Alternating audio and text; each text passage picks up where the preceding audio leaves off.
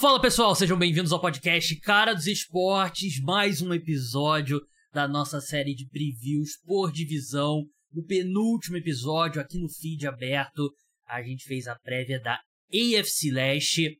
No último episódio, no podcast exclusivo para apoiadores, preview da NFC Sul.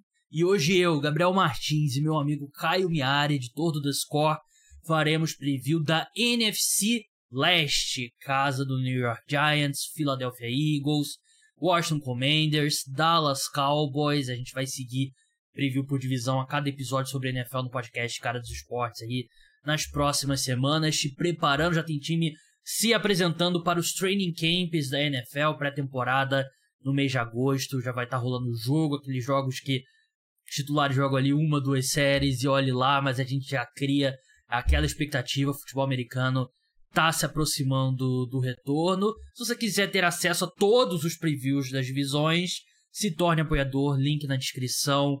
Tem plano, o plano começa por 14 reais por mês, tem desconto para quem assinar seis meses ou um ano por Pix.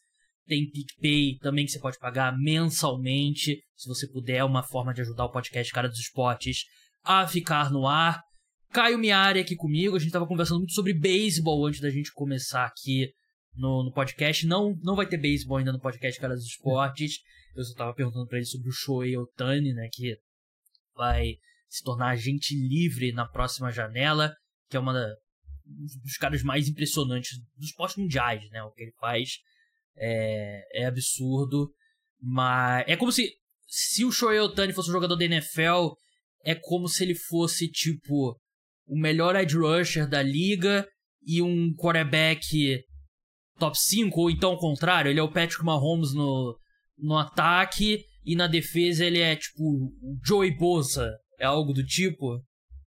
Tipo, isso a gente viu um pouquinho, né, lá atrás com o Deion Sanders, que ele foi wide receiver titular dos Cowboys e cornerback titular dos Cowboys uma temporada, mas ele era um excelente cornerback e ele até conseguiu receber uhum. alguns touchdowns naquela temporada, mas ele não, não era, não estava entre os principais, dos principais wide receivers da liga. No caso do Otani, a gente está falando de um cara que é top 5 pitcher e top 5 rebatedor. É um absurdo, como você falou. Seria o Patrick Mahomes conseguir fazer o que ele faz lançando e aí jogar na defesa e ter 10 sacks na mesma temporada. É algo é inimaginável no futebol americano, ainda mais no futebol americano atual, até pela diferença física que os jogadores precisam ter. Enfim, é um absurdo e eu fiquei feliz quando você é, me convidou para gravar é, justamente dessa divisão, Gabriel, que é uma das divisões que tem as maiores, das maiores rivalidades da NFL, é muito parelha, né? 18 temporadas seguidas sem que a gente tenha um campeão consecutivo nessa na NFC uh, ah, Leste. A última vez foi 2003, 2004, o Philadelphia Eagles. Desde então, o vencedor nunca se repete ano após ano. É verdade, é uma das divisões também de maior audiência, né? Porque tem maiores rivalidades e maiores torcidas, né? E aqui no Brasil também eu acho que é uma das divisões com maior torcida. Vamos entrar logo, vamos falar da, do time que venceu a divisão no ano passado, o Philadelphia Eagles. O over-under de vitórias deles é 10,5. Né? Você pode apostar se vai ter mais de 10,5 ou menos de 10,5. Eles são favoritos para repetir o título, né? quebrar essa sequência que o Caio falou. 1,83 as odds dele para vencer a NFC Leste, para vencer o Super Bowl. Segundo favorito, né? 9,0 atrás apenas do Kansas City Chiefs. Saíram da equipe o defensive tackle Javon Hargrave, left tackle Andre Dillard, running back Miles Sanders, guarda Isaac Selmalo, linebacker TJ Edwards, o safety Marcus Epps, o defensive back Chauncey Gardner-Johnson e o quarterback Garner Minshew. Chegam Marcus Mariota, o safety Terrell Edmonds, running back Rashad Penny, o defensive tackle Jalen Carter no draft, a equipe perde um, dois, três, quatro, cinco, seis titulares nos dois lados da bola. E a primeira pergunta que eu te faço, Caio, você acha que os Eagles fizeram o suficiente para manter o elenco no mesmo nível do ano passado? Você acha que o elenco tá no mesmo nível? Porque se você olhar, por exemplo, o Javon Hargrave foi um dos melhores jogadores da equipe na última temporada. Chega o Jalen Carter agora, né? Do draft ele vai ocupar. Tem o Jordan Phillips, que é um jogador bem diferente, mas também na mesma posição ali, como um defensive tackle. TJ Edwards sai, que era o principal linebacker da equipe. E já tinha o Nakobe Dean, que eles draftaram no ano passado. é, vão ter um calouro como titular na, na linha ofensiva. Você acha que eles fiz, fizeram reposição à altura de todas essas mudanças? Eu acho que não. Eu acho que o Philadelphia, se a gente colocar os 11 contra 11 de ataque e defesa, principalmente a defesa, é um pouquinho pior. Ou talvez um pouquinho mais incerta. Por exemplo, a gente olha na posição de safety, sai o CJ Gardner-Johnson, que não está nem entre os melhores safeties da NFL, mas ele foi um dos melhores na temporada passada. E ter, por exemplo, assim, o Will Blankenship e o Terrell Edmonds, eles nunca fizeram o que o CJ Gardner-Johnson fez no ano passado. Mas eu acho que ainda assim, apesar de ser um pouquinho mais incerto, como você falou, na Kobe Dean, Philadelphia Eagles, os torcedores dos Eagles, até trabalho com o torcedor do Philadelphia Eagles, e ele está com uma expectativa altíssima na Dean. Ele vai ser um dos, ele vai ser responsável por chamar as jogadas defensivas dos Eagles. A gente está falando de um cara que é, foi um dos principais defensores da classe dele, só que pelas questões médicas, ele caiu um pouquinho, foi até a terceira rodada, se não me engano, e aí o Philadelphia Eagles pegou ele. E agora ele teve um ano para aprender, e agora ele vai ser um dos principais líderes dessa defesa. Eu acho que, nesse sentido, o Philadelphia Eagles tem um pouquinho mais de incerteza, como você falou. É, o Jalen Carter, é, o Javon Hargive vem, vem de uma temporada absurda, tanto é que ele assinou um contrato gigante, né? Mas assim, o Jalen Carter é muito talentoso, o Jordan Davis pouco jogou como calor, mas tem um potencial interessante. Eu ainda acho que talvez o Philadelphia seja um pouquinho pior individualmente, mas o ataque é tão forte e essa defesa tem tanta. Ela mescla muito bem experiência e juventude que eu acho que a tendência é o time continuar ainda muito, muito competitivo. Então, eu acho que no geral fica no mesmo nível principalmente. Talvez seja um pouco menos profundo o, o elenco, né? Mas eu acho que em termos de, de time titular, pensando numa quantidade normal de lesões, eu não acho que. Claro que você pode ter um ano totalmente fora da curva em termos de lesão, nunca, nunca se sabe, né? Muito azar, muita sorte. Mas eu acho que em termos. Eu não vejo por que esse time caia de, de nível. Eu acho que tem outros motivos dois principais que eu ficaria mais preocupado com uma possível queda de nível e é a mudança dos dois coordenadores. Né? Você pede o seu coordenador defensivo, Jonathan Gannon, que eu não sei se o torcedor dos Eagles está chateado, né? Porque a gente viu que foi a defesa dos Eagles contra. No, segundo tempo. A defesa dos Eagles custou o Super Bowl ao, ao Philadelphia Eagles, né? Porque não conseguiu parar o Kansas City Chiefs no segundo tempo. Perde também o Shane Steichen, né, coordenador ofensivo, que esse é, o, é um cara que eu gostava mais do, do trabalho, agora é o head coach dos Colts, Jonathan Gannon, head coach dos Cardinals. Então, esses dois pontos me preocupariam mais do que uma mudança de em termos de talento na equipe, né? Porque você olha aqui, por exemplo, a linha ofensiva. O Tyler Steen deve ser o titular nesse momento, ou o Ken Jurgens, né, que é o safety reserva, o safety, o center reserva, pode entrar na posição, mas o resto da, da linha ofensiva é muito sólido, né? Perde ali o, o Andre Dillard como apólice de seguro para a posição de left tackle, mas ainda é uma linha ofensiva muito boa e profunda, né? O corpo de wide receivers, você vai ter mais um ano do A.J. Brown, Devonta Smith com Jalen Hurts. A tendência é a a conexão deles melhorar ainda mais. Então não, eu não estou preocupado. Eu acho que o defensor, o Javon Hargrave foi um dos melhores, talvez o melhor defensor da, da, dos Eagles. Mas a gente sabia que com o Jalen Hurts tendo que renovar contrato e com o mercado que ele tinha, ele não ia ficar. O que dói para mim é o Chelsea Gardner Johnson, porque a sensação é que dava para ter. Ele assinou por pouco com o Detroit Lions e, e parece que foi uma questão que ele ficou meio chateado com a, as ofertas dos Eagles e foi meio que irritado para os Lions. De repente você poderia ter valorizado ele um pouco mais, porque ele é um jogador importante, um bom safety, um cara que tem a versatilidade para jogar como slot corner também. E essa é uma é uma ausência que eu, que eu não gosto. Mas nada disso vai importar se o Jalen Hurts jogar no mesmo nível do ano passado. E é a grande questão, né, Caio? Porque a gente já viu quarterbacks terem grandes temporadas, mas o que faz um grande quarterback um grande quarterback é ter várias, né? Manter, se manter no nível. E o Jalen Hurts, ele vai ter agora um novo coordenador ofensivo, mais que mantenha o mesmo sistema. É uma nova pessoa chamando jogadas ali no, no ouvido dele, trabalhando com ele. E é isso que faz um quarterback ser realmente da elite da posição, né? É ele conseguir se manter no nível. Eu acredito que ele vai. Porque o Jalen Hurts é um jogador que individualmente, cada ano dele, desde lá do futebol americano universitário, ele mostrou evolução. e você vê o ano 1, 2 e 3 dele na NFL, ele evoluiu muito em cada temporada. Então eu acredito que ele. Eu não sei se ele tem um salto tão grande ainda para dar, até porque ele foi o segundo colocado MVP. Se ele, for, se ele der mais um salto aquele, ele vai, ser, vai superar o Mahomes. Claro, um negócio absurdo. Mas a questão dele é realmente a consistência. E não tô dizendo que eu não. Não é uma questão de que ele foi inconsistente no passado. É só a consistência de se manter nesse nível que ele teve na última temporada, ano após ano após ano. E é isso que a gente vai ver. E é isso que vai fazer a diferença pro Philadelphia Eagles. Que o Philadelphia Eagles está pagando ele como um dos melhores quarterbacks da NFL. E agora ele precisa ir lá e jogar como. como mostrar que ele pode consistentemente jogar nesse nível como ele jogou no ano passado. Exatamente isso, Gabriel. E também tem, por exemplo, a gente já viu várias vezes um time indo muito bem, com um quarterback emergente, e passa por muitas mudanças. Como você falou, o time fica mais é, em exposição, sai os corredores ofensivos porque tem, tem, gente interessada, tem jogador que vira free agent que quer ganhar mais, mas para esse próprio Philadelphia Eagles, é, eles esperavam talvez que o Darius Slay fosse sair, ele acabou voltando. O próprio James Badbury acabou voltando. Então, é, o prejuízo não foi tão grande. E sobre o Jalen Hurts, é, talvez é normal que tenha uma queda, mas se tem um, é, uma forma de um time ajudar o quarterback ao ponto dele, talvez, de diminuir essa queda, o potencial de queda ao máximo, é o que o Philadelphia Eagles fez, né? Porque a linha ofensiva provavelmente continua sendo talvez a melhor da NFL. A gente está falando de, de, uma das melhores duplas de wide receivers com o Devonta Smith, que deve continuar melhorando. E o A.J. Brown já sabe o que ele pode fazer.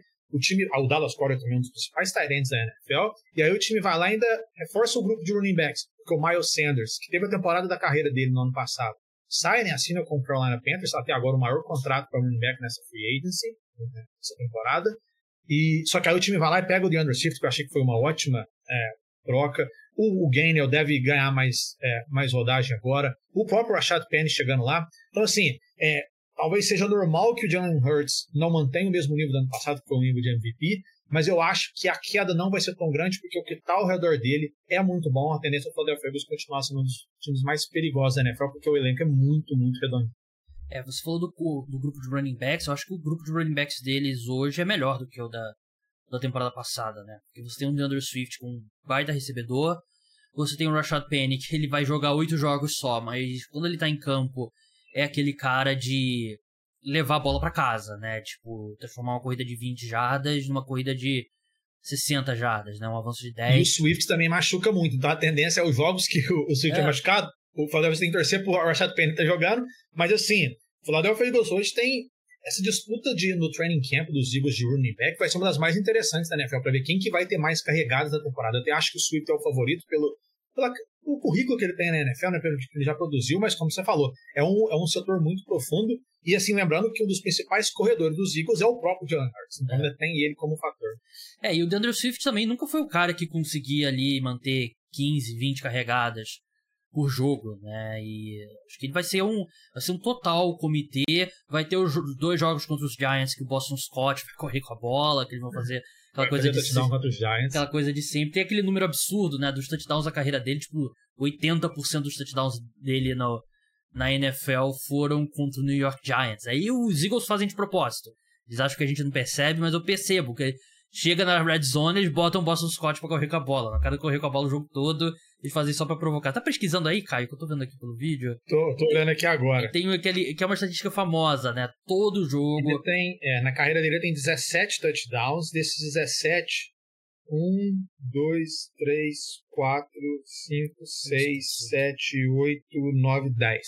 10 de 17 touchdowns da carreira dele foram contra o New York Giants, incluindo dois no ano passado extremamente irritante. Vamos. Assim, eu torço pro New York Giants. Então essa é a divisão do time que eu torço. No final do podcast. Não, no final não, vou revelar agora. Da divisão, o time que eu tenho mais raiva é os Eagles. É o que eu mais odeio.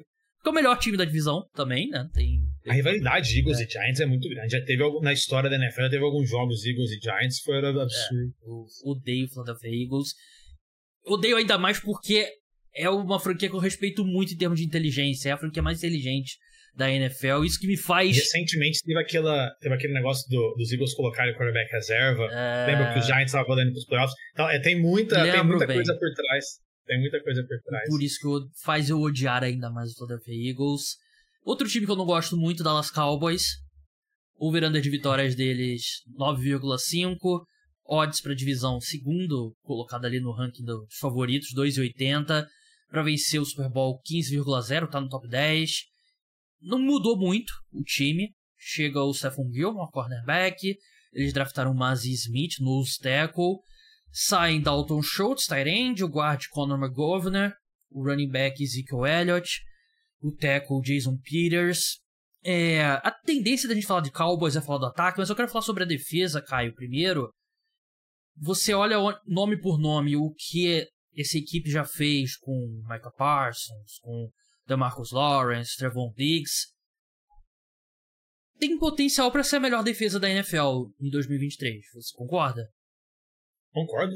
Pelo aquele período que, que o deck, as, quando os jogos que o deck não joga, a defesa do Dallas Cowboys nas, nas duas últimas temporadas jogou no nível talvez da melhor defesa da NFL. É, isso sem imaginar que o Michael Parsons continua melhorando, né, o que é algo uhum. que não faz sentido nenhum, porque ele já, ele já é um dos melhores da NFL. É, eu acho que o front seven dos Cowboys está cada vez mais encaixado aí você coloca um cara igual o Stephon Gilmore, que está longe de ser aquele de 2019, mas que vem de um bom ano com os Colts, uhum. é, como você falou, se tá todo mundo encaixado, se todo mundo se manter saudável, a defesa dos Cowboys pode sim ser é, tá ali entre as melhores da NFL, se não a melhor da NFL. É, e eu acho que até o, o Trevon Diggs, ele não vai repetir aquele, aqueles anos de 11 interceptações, mas ele é um cara em evolução também, né? Não, eu acho que ainda tem tem espaço para crescer. E o, como você falou bem do Stephon Gilmore, né? Ele não é o cara que foi defensor do ano. na minha opinião, não, não deveria ter sido defensor do ano. Ele deveria ter sido o Aaron Donald. Mas ele vem de uma boa temporada, né? Ele jogou bem com os Colts. até achei que foi um erro nenhum time tentar tirar ele do, dos Colts, porque ele poderia ter sido importante, né? E cornerback varia muito, eu não sei se ele vai se manter no nível, mas é pelo menos mais um corpo nessa secundária. O Dan Quinn continua mais um ano, que é que é importante, né? Vai continuar comandando a defesa. No ataque, sai o Kellemore, entra o Brian Schottenheimer. O que esperar desse, desse time, Caio? Porque a torcida dos Cowboys não era fã do, do Kellemore, maioria, pelo menos, que eu via na, nas redes sociais. Eu eu gosto do Kellemore. E muito do que me incomodava no ataque dos Cowboys, eu senti o dedo do Mike McCarthy. E agora vai ter o Brian Schottenheimer, que eu também não sou fã. Então eu já deixo um spoiler da minha expectativa. Mas dá para esperar um ataque melhor do Dallas Cowboys? Ou você também não, não tá muito confiante, assim como eu, nessa mudança? Eu acho que dá, mas é, eu acho que o ataque do Dallas Cowboys é o que pode complicar a vida do time. É, como você falou, o Schottenheimer chega, mas esse vai ser basicamente o ataque do Mike McCarthy, né? Porque o Kellen Moore chamava jogadas nos Cowboys e agora quem vai chamar vai ser o Mike McCarthy mesmo com o Schottenheimer chegando lá. Claro que os dois vão tentar montar o um ataque é, de forma conjunta, mas quem vai estar tá chamando as jogadas ofensivas do Dallas Cowboys vai ser o Mike McCarthy. A gente lembra que nos Packers, o começo da trajetória dele nos Packers foi muito bom. Só que ele sai de Green Bay é, sob muitas críticas, né? Todo mundo falando que o ataque dele não era é, inovador, que estava muito ultrapassado, que será que o Mike McCarthy está ficando velho para a NFL? Ele vai para Dallas, faz trabalhos interessantes, mas ele não está chamando jogadas. Essa, essa vai ser agora a primeira vez que o Mike McCarthy vai chamar jogadas ofensivas desde lá, se não me engano, 2017, 2018. Então, assim, eu acho que isso pode ser o que complica. Eu ainda acho que o ataque do Dallas Cowboys vai ser bom. Eu acho que a gente vai estar falando de um ataque que vai estar entre os melhores da NFL. Tem muita peça, né? Eu acho que o grupo de recebedores com a chegada do Brandon Cooks é muito, muito interessante. A linha ofensiva está entre as melhores da NFL. O Tony Pollard vai ter mais carregadas. O deck, eu acho que a tendência é ele melhorar muito depois de uma temporada é, relativamente abaixo, né? Que a gente viu no ano passado. Então, assim, eu acho que o Cowboys tem material humano para estar entre os maiores ataques da NFL, pelo menos durante a temporada regular. Só que pensando em playoffs, que é quando você tem que ser o melhor dos melhores, eu acho que é aí que pode ser. É, eu coloco um asterisco no Mike McCarthy chamando jogadas a partir desse ano. É, e a equipe tem questões na, na linha ofensiva também, né? Que historicamente é uma força do, do Dallas Cowboys. Eles têm. O Jason Peters deixou o time. Eu não vi se o Jason Peters se aposentou oficialmente. Eu não. Não, acho que ainda não. É. Não, ainda não. Ele continua Quer confirmar, mas não, ele continua como free, é, como free Tem ele que chegou a jogar, né, e o, o, Tyler Smith que eles draftaram no ano passado, ele jogou um pouco no left tackle, teve uma, um, um ou dois jogos que o Jason Peters jogou como left tackle e botou o Tyler Smith para left guard. Agora não tem essa essa policy de seguro, né? É, o Tyron Smith voltando, o contrato dele, se não me engano, foi reestruturado. E. Só que ele não joga uma temporada completa desde 2015.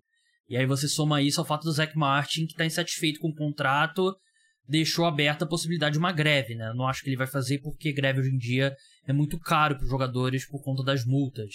Mas são dois pontos ali que incertos nessa, nessa linha ofensiva dos Cowboys. A melhor versão dessa linha ofensiva, com o Tyron Smith saudável, Zach Martin no melhor nível, Tyler Smith jogando de left tackle, ainda é uma das três melhores linhas ofensivas da NFL. Mas tem umas incertezas aqui. E assim, pleno 2023, não dá para contar que você vai ter Tyron Smith saudável, né? A temporada completa. E aí você vai botar o Tyler Smith de left tackle, quem vai jogar de, de left guard. E o Tyler Smith, que era projetado por muita gente como um guard na NFL, né? Não como tackle. Até achei que ele jogou bem ano passado com um calouro na posição. Mas tem mais incertezas nessa linha ofensiva do que de costume quando se trata de Dallas Cowboys, que é um time que na última década sempre teve uma das melhores linhas ofensivas da liga.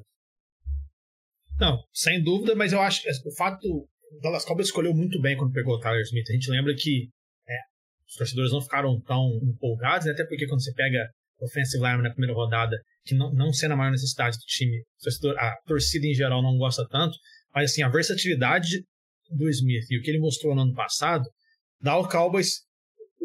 O Dallas Cowboys sabe que o Tyler Smith não vai poder provavelmente jogar os 17 jogos. Ele, ele tem visto essa lesão. E a versatilidade do Tyler Smith ajuda muito. Como você falou, eu acho que o, o Zach Martin vai acabar jogando. Não acho que vai, vai ser um grande problema. E com esse, esse trio, esse quarteto saudável, essa linha ofensiva vai ser interessante. A gente tem o Steel, é, que vai ser, vai ser o, provavelmente o right tackle, né?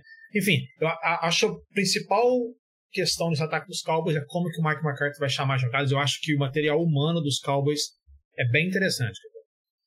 Vamos passar para o gigante, New York Football Giants. O veranda de vitórias 8,5, divisão 8,0, né? Terceiro colocado ali na, nas odds. Aliás, não sei se é terceiro colocado, agora fiquei em dúvida. Deixa eu ver aqui. É, terceiro colocado. o Super Bowl 41,0. A equipe que trouxe o Darren Waller, Tyrande em troca.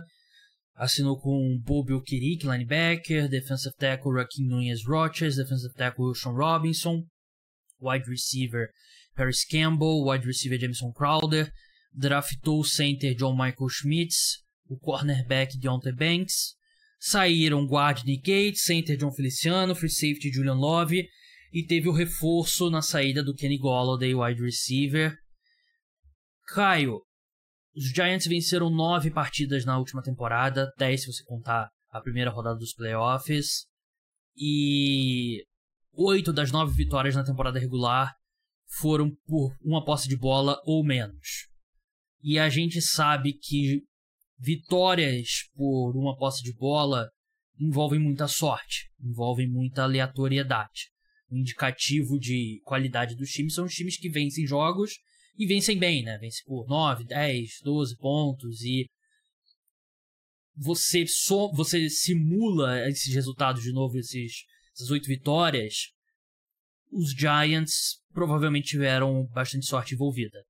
E essa sorte costuma virar de um ano para o outro. Eu acho que os Giants têm um elenco mais encorpado para esse ano.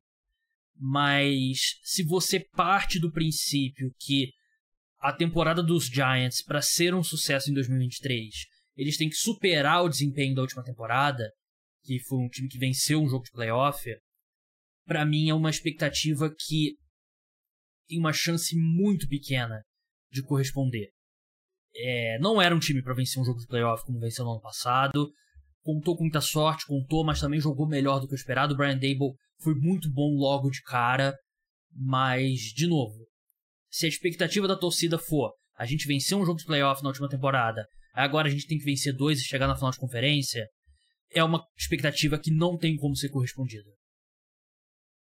Eu, eu acho interessante isso. Eu gosto dessa perspectiva. Eu acho que se a torcida dos Giants está achando que vai chegar Falou assim, nossa, no primeiro ano com o Brian Dable já bateu a segunda rodada dos playoffs, agora a tendência é chegar na final de conferência algo do tipo. Isso pode ser demais, até porque o Giants tem o azar de jogar numa divisão que tem Dallas Cowboys e Philadelphia Eagles, né? Eu acho, assim, eu acho o seguinte, eu acho que no ano passado o Ryan Davis já extraiu o melhor de praticamente todos os jogadores que estavam ao redor dele. Ataque e defesa. O Giants não poderia ter jogado melhor com o material humano que tinha no ano passado. E eu acho que entrando em 2023, o teto dos Giants não é tão maior que isso. Eu acho que o Brian Davis vai ter que ter um trabalho absurdo de novo para fazer todo mundo jogar o melhor, porque tem muita posição dos Giants que ainda é questionável, e mesmo assim pode não ser o suficiente. Como você falou, envolve a sorte, envolve talvez qual adversário que vai enfrentar. Os Giants, por exemplo, deram, entre aspas, uma sorte de pegar os Vikings, que era um time que a gente sabia que era um pouquinho é, enganador, a gente pode dizer assim, na primeira rodada dos playoffs. Enfim, eu acho que os Giants do ano passado têm muito mérito. O Brian Dable, Brian Dable a tendência é ele ficar sendo um dos melhores técnicos da NFL, mas assim, o teto dos Giants em relação ao ano passado eu não consigo ver ele sendo tão maior. Eu acho que defensivamente você tem o Kevin Thibodeau mais saudável no segundo ano, ele pode se tornar um dos melhores da NFL. Você vê o Deion Bank chegando na secundária. Eu acho que isso pode melhorar o sistema defensivo dos Giants. Mas nessa divisão, principalmente, só se tem uma defesa interessante e um ataque decente não é o suficiente. Se a gente olha para Cowboys e para Eagles, a gente está falando de, um, de, dois dos times mais equilibrados da NFL. Que o ataque é muito forte, que a defesa é muito sólida. Então, um poder ofensivo, o poderio ofensivo dos Giants é o que eu questiono. Porque o que, que mudou em relação ao ano passado? O Darren Waller chega, tem dois anos que o Darren Waller está longe de ser aquele cara que a gente esperava. O grupo de recebedores dos Giants talvez tenha vários é, wide receivers que sejam é, bons wide receivers número 2 e ótimos wide receivers número 3, mas quem que vai ser o número 1, um, de fato? É algo que, por exemplo, que os Cowboys têm, que os Eagles têm, que o próprio Washington Commanders tem, mas que New York você não tem. Então, assim, tem a questão do Saquon Barkley. O Saquon Barkley vai ou não vai jogar? Eu até acho que ele vai reportar. A gente está falando do principal jogador ofensivo do time. Enfim, o que eu acho é, eu acho que a tendência é o Giants melhorar um pouquinho defensivamente, mas no ataque, eu acho que todo mundo já jogou o melhor que podia no ano passado e não chegou tanta peça para aumentar esse teto, ou pelo menos talvez o, o chão do time entrar em 2023. Então, talvez o New York Giants não tenha poderio ofensivo suficiente para competir, principalmente na, nessa divisão que tem Eagles e Cowboys. Então, você tocou num ponto ali, é, para mim, eu acho que o piso é maior desse time o teto não. Concordo com você. O teto não, não cresceu. E depende muito de o quanto você acredita que o Daniel Jones pode melhorar. Porque em vários momentos o, o esquema tático dos Giants era aquela. Assim, muito simplificado. Daniel Jones teve a, a menor distância média de alvos e parecia que os Giants estavam tentando compensar o Daniel Jones, né? Assim, vamos, vamos evitar que, que ele atrapalhe o máximo, né? Não é vamos tirar o, vamos usar as forças do nosso quarterback. Até em retrospecto, o contrato dele, eu até acho que é legal essa ideia do o comprometimento ser de dois anos só. Eu acho justo, mas não me anima muito. Eu não sei se o Daniel Jones tem muito a evoluir ainda. A questão aqui é, segundo ano, uh, o que, tudo que os Giants fiz, tudo que o Brandable fez para montar um ataque funcional ao redor do Daniel Jones, os times vão estar mais preparados. Cabe muito do Daniel Jones individualmente abrir o leque de opções, né? E ele é um cara que fisicamente ele tem ferramentas, né? Ele tem um braço forte, ele tem uma habilidade atlética muito boa. Então cabe a ele melhorar. Eu acho que a parte mental dele é muito ruim. E eu não sei se nunca ele vai chegar a um ponto que ele vai que ele vai dissecar defesas. Eu acho que ele tem uma visão de campo muito ruim, né? E isso se manifesta também em fumbles, né? Eu sempre falo sobre o Daniel Jones, né? Que ele ele parece que ele joga ele não a visão dele, a visão periférica dele é ruim, né? Porque aqui eu tô vendo a minha mão, Tô vendo aqui na minha mão na visão periférica. E o Daniel Jones, eu acho que a visão periférica dele não deve ser das melhores, né? Ele não vê os caras perto dele, não lê muito bem o campo. Então, você vai ter que aumentar um pouco o nível de dificuldade, vai ter que ter um ataque mais sofisticado. Ele vai ser capaz? A gente vai ver em campo. E sobre recebedores, como você falou, acho que tem vários jogadores jovens que precisam se provar. É, e eu concordo plenamente com o que você falou do Darren Waller, que há algum tempo ele não, não voltou àquele nível que ele teve na melhor temporada dele com os Raiders. É, o Evan Neal, right tackle, que não foi bem como calouro, é um cara que precisa jogar melhor, eu acho que ele vai jogar melhor. Tackle normalmente é uma posição difícil mesmo ir do, do, do college para a NFL. O próprio companheiro dele de equipe, né, o Andrew Thomas, estreou muito mal, terminou bem a temporada e hoje é um dos melhores left tackles da, da NFL, né? E você tem o Isaiah Hodgins, que veio do, do Buffalo Bills, que acabou sendo um bom wide receiver 1. Acho que ele fez uma. Quando ele, ele assinou com o time durante a temporada, jogou muito bem. Vamos ver o Darius Slayton mais um ano. Tem o Paris Campbell vindo do, dos Colts. O Andale Robinson, que pouco jogou, né? Ele é mais aquele gadget player no. Escolha escolha é, segunda rodada no ano passado. Ele pouco jogou. Vai ter o Jalen Hyatt também, que era um cara que, que muita gente gostava no draft. Então tem muitos jogadores jovens ali que você espera que alguns deles deem um passo, né? Deem um salto. E aí você pode fazer esse ataque jogar um pouco melhor. E na defesa também, né? Você citou o Kevon Thibodeau. O front seven dos, dos Giants é muito bom. Né? A secundária é um problema. Vamos, mesmo que o Deontay Banks seja jogue em bom nível logo de cara, é uma secundária fraca. Mas é um front seven muito forte, né, Caio? Com Leonard Williams, muito Dexter forte. Lawrence. E se o Kevon Thibodeau ele der o salto, aquele salto comum do primeiro e do segundo ano, ele vai ter muita gente na frente dele ali ocupando espaço das linhas ofensivas e o Kevon Thibodeau pode ser um cara ali de 12 sacks, 14 sacks, não acho nenhum absurdo pensar pro Kevon Thibodeau. Não, você pega os Giants jogando na defesa tipo 3-4, os três de frente, o Leonard Williams, o Dexter Lawrence e o Ashawn Robinson, e aí você tem aberto o, o Aziz Ojulari, o Kevon Thibodeau, aí você tem o Walker no meio. É um, assim, é um front seven muito interessante. Eu acho que a tendência é a defesa dos Giants melhorar assim, mas você citou os wide receivers. Desses aí, o único que a gente não viu jogar é o, é o, é o Ryan. Você acha que. Eu não consigo imaginar ele sendo o número um do, de fato do time. Gostei muito do que ele fez em Tennessee. Ele, é, principalmente no último ano dele, jogando com o Randall Hooker lá em Tennessee. Ele estica o campo muito bem, ele tem a velocidade, ele é uma arma vertical, mas como um wide receiver número um de fato, eu olho para esse elenco dos Giants e eu não consigo ver um. E eu acho que isso pode ser é, talvez o que melhoraria o Daniel Jones, porque com o que tem hoje, se eu sou o torcedor dos Giants, eu ficaria feliz se o Daniel Jones conseguir repetir em 2023 o que ele fez em 2022, que é um cara que vai terminar o ano aí beirando ali os 25 touchdowns totais, a, o aproveitamento de passe vai ser acima dos 65%, você reduz um pouquinho é, os erros, né, que os turnovers, né, fumble, interceptação, que tinham sido um problema. Eu acho que esse é o Daniel Jones que a melhor versão do Daniel Jones é essa, é, com o que ele tem ao redor dele, e o Brian Davis conseguiu fazer isso no ano passado já. Vamos falar do Washington Commanders agora, o último time aqui no nosso preview da NFC Leste. O veranda de vitórias do Commanders é 6,5. São os azarões na divisão, odds de. Como é que fechou aqui? 13,0 para vencer o Super Bowl 67,0. O time que acabou de ser vendido, Caio. Foi vendido pelo Josh Norris, que é o dono do Philadelphia 76ers, inclusive. Então, Joel Embiid no Washington Commanders confirmado. Chegaram na equipe de Jacob Brissett, quarterback, Andrew Wiley, right tackle. Saíram quarterback Taylor Heineke, o Cole Holcomb, linebacker, e o quarterback Carson Wentz, outro que a saída é um reforço.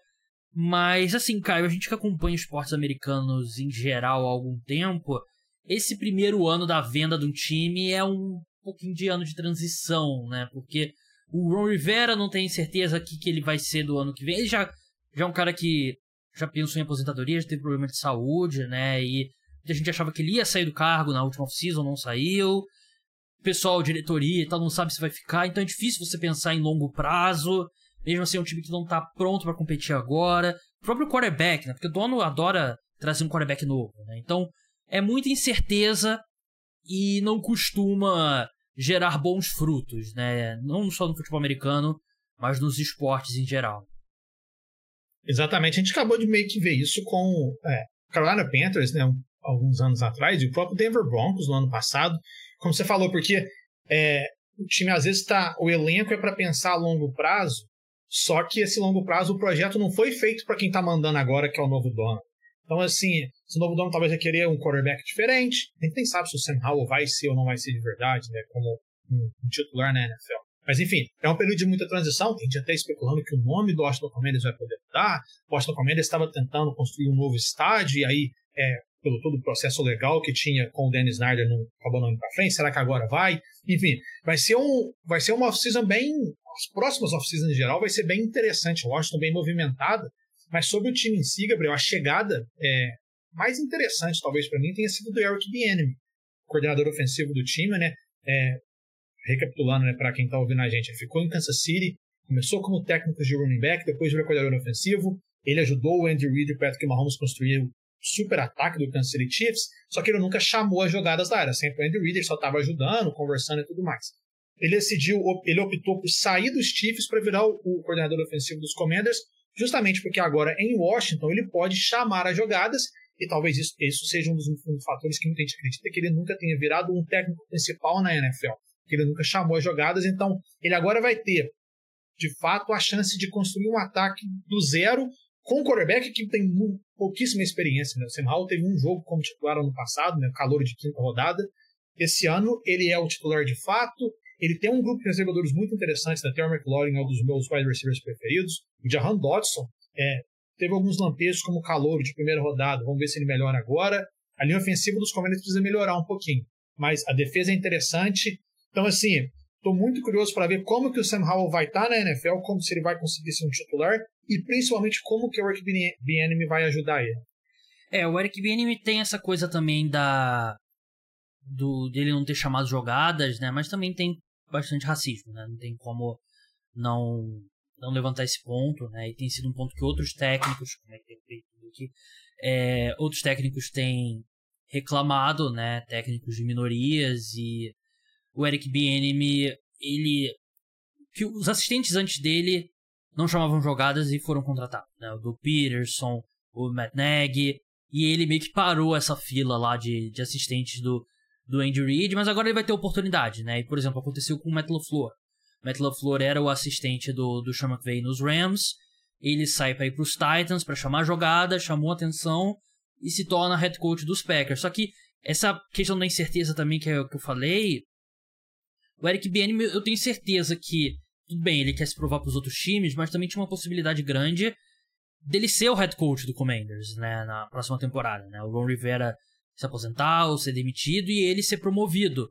Só que foi outro dono que contratou ele, né? E o dono normalmente quer trazer os caras dele, quer entrevistar, quer fazer o plano dele. E por mais que o Josh Norris já tenha um time da NBA, né, o Philadelphia 76ers, tem sempre a síndrome, o Bill Simmons do, da imprensa dos Estados Unidos fala síndrome do novo dono, né, que ele sempre faz algumas besteiras, né? Então tem muita é muita incerteza mesmo. O Sam Howell vai ter um, uma boa oportunidade com o Eric Bieniemy. Acho que é um cara que já foi especulado para ser escolha de primeira rodada, né? Acabou caindo muito no. Ele, se ele tivesse saído um ano antes, ele teria sido uma escolha muito mais alta. É, ele chegou a ter as menores odds para ser a primeira escolha geral. É. nem de primeira rodada, a primeira escolha geral. Ele entrou na temporada do College Football como assim e não terminou. Assim. Sim. E a equipe traz o Jacob Brissett, que eu acho que tem uma grande chance da gente ver o Jacob Brissett em campo, porque quando eu tava pesquisando pro ranking dos quarterbacks, uma coisa que chamava muita atenção quando eu olhava as estatísticas, em muitas o Jacob Brissett aparecia bem. Ele teve uma temporada muito melhor que a do Deshaun Watson, por exemplo, no, no Cleveland Browns. Então ele é um. Ele é provavelmente o melhor quarterback reserva hoje na, na NFL, né? E se o Sam Howell não, não brilhar logo de início, Acho que seria até loucura o Jacob Brissett não entrar em campo. Então, acho que é uma coisa que a gente pode ver. Na defesa, a equipe tem um front seven ainda muito forte. A secundária tem dois titulares calouros, né? O Emmanuel Forbes, cornerback, e o Jartavius Martin, né? Que deve jogar no slot. E tem o Chase Young no ano de contrato.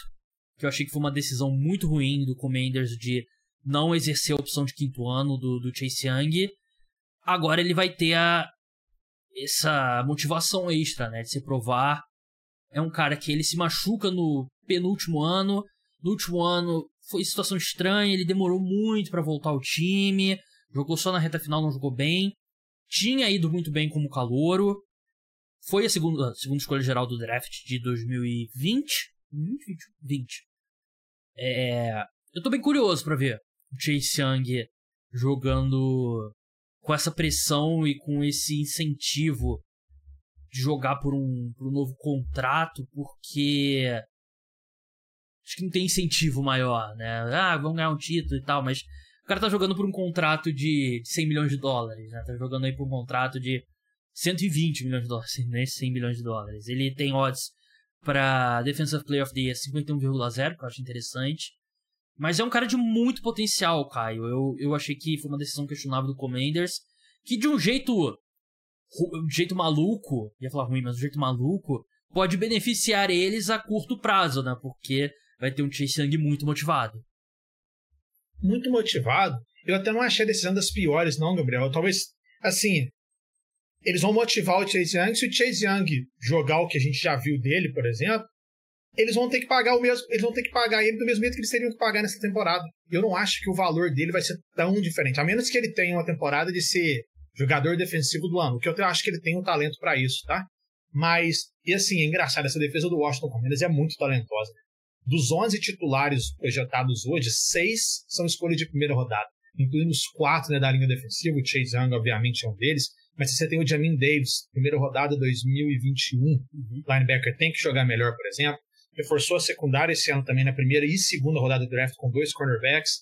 Enfim, essa defesa dos Commanders, liderada pelo Chase Young, que faz tempo que a gente não vê aquele Chase Young que ganhou o calor defensivo do ano, né, dois, três anos atrás.